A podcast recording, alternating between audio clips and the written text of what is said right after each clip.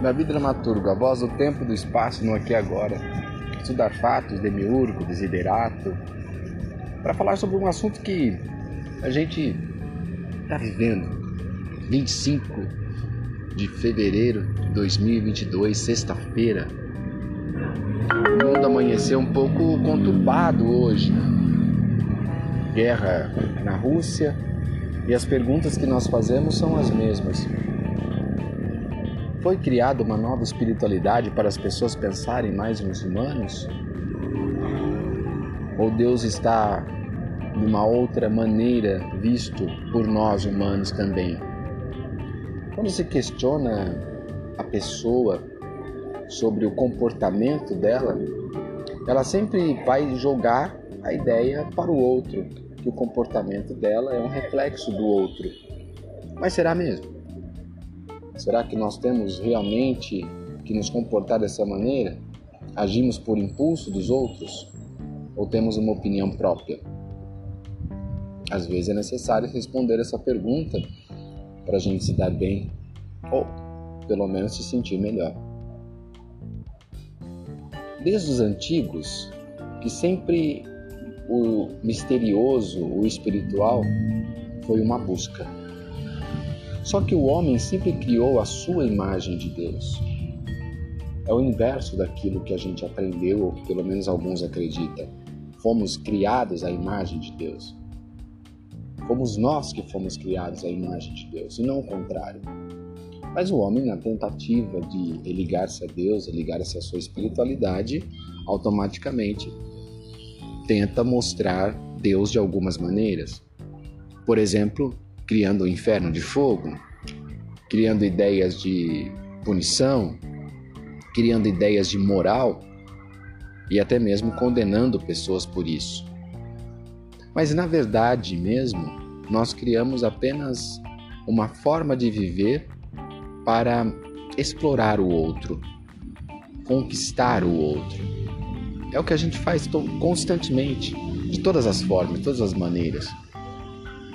Deus existe, pelo menos para mim, quero deixar claro, não sou um ateu, acredito na existência de Deus, mas a existência de um ser que me orienta, de um ser que me diz aquilo que eu posso e que devo fazer. Como ele me diz? Pelo trato, pela forma, pelo jeito que eu me dou com os outros, pelaquilo que eu estou vendo agora, por exemplo. É uma forma de Deus interagir comigo. Nós não somos seres materiais eternos, somos seres espirituais eternos. Vamos voltar para uma vida espiritual. Cientificamente falando, quando no meu corpo material decompor-se, ele vai dar gerar outras vidas. Isso é biológico, é científico, é real. O meu espírito, a minha alma, que aí entra uma questão bem filosófica, não dá para a gente apenas parafrasear aqui dizendo que é assim ou é assado. Não, é como você encontra. Uma vez perguntaram para um sábio quem era Deus. E ele respondeu que se alguém perguntasse a ele quem era Deus, ele diria não sei.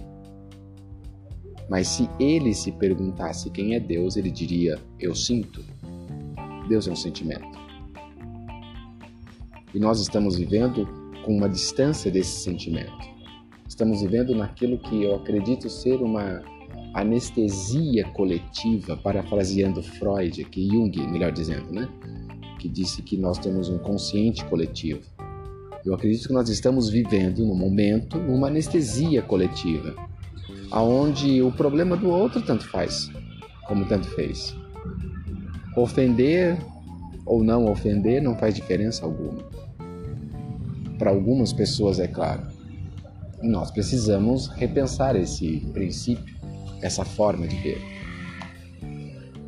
Se Deus está próximo de nós e se nós podemos estar próximos de Deus, é um grande diferencial para respondermos várias perguntas. Nós buscamos a vida material, as coisas materiais, e nessa busca das coisas materiais, nós constantemente nos decepcionamos, porque sempre queremos mais. a necessidade de ter do ser humano é muito mais vibrante do que o ser. A gente precisa ser e não ter. Ter leva tempo. Ou não, talvez, para algumas pessoas, talvez não leve tempo algum. Mas ser é uma construção bem longa, bem séria também. Se eu estivesse hoje procurando ter alguma coisa, eu diria que eu tenho já, não preciso de mais nada.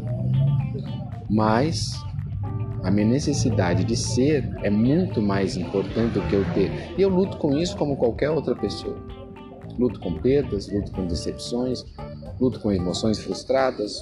Passo como um ser humano faz também. E acredita também. E respeita.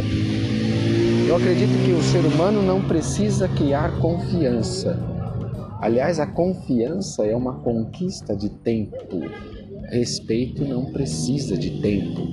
Respeito você tem que ter sempre, em todo momento e a todo instante. Respeitar para ser respeitado. Não querer que os outros os façam aquilo que você não quer para você é um grande princípio de respeito.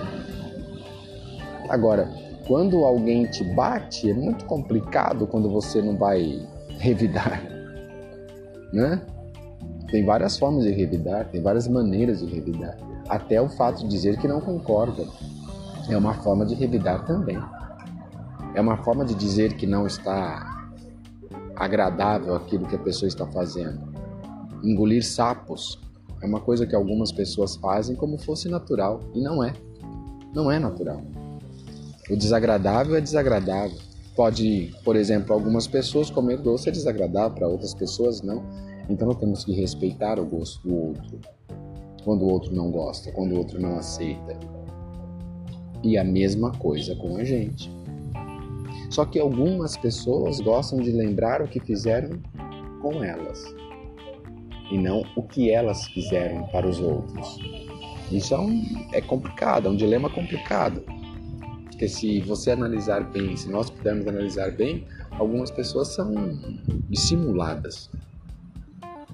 Simplesmente dissimuladas. Praticam as coisas, fazem as coisas e simplesmente dizem que não fez com a maior cara deslavada. E acha que isso não está ofendendo e acha que isso não está atingindo ninguém. Também, se você for ao extremo de querer mostrar para todas as pessoas aonde elas erraram partindo do seu ponto de vista, também não é legal. Também não é bacana. Você não pode partir pelo ponto de vista de que tudo que os outros fazem você não concorda, você tem que sair falando.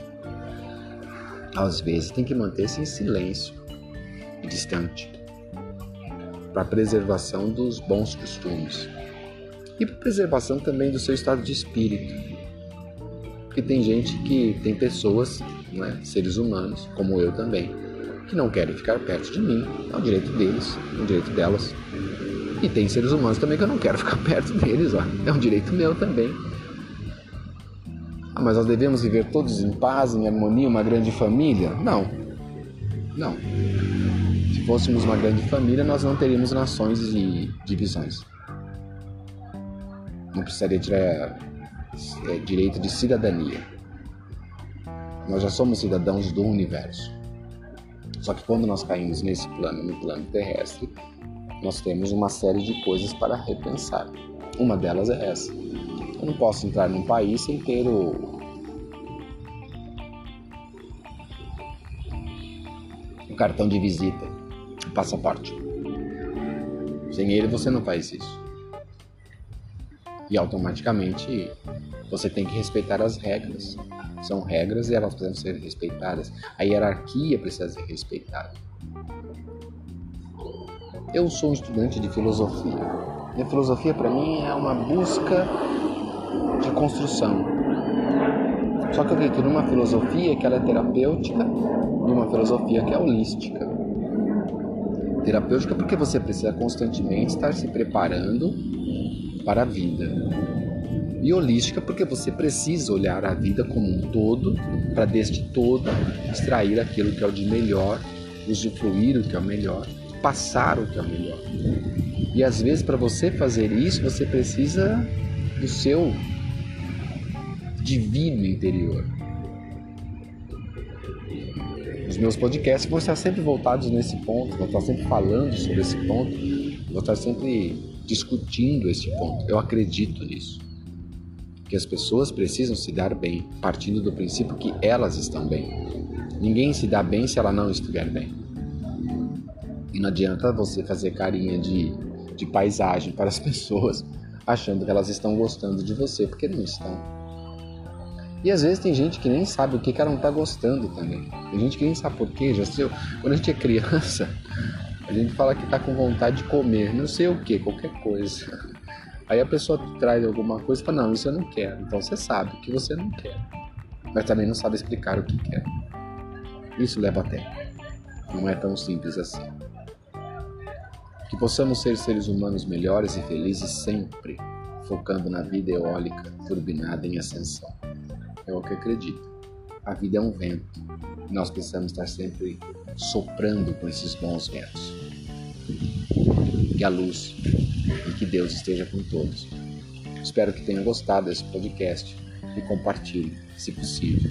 Mande mensagem, mande opiniões e vamos sempre estar falando sobre outras coisas. Sempre. A vida é um eterno aprendizado.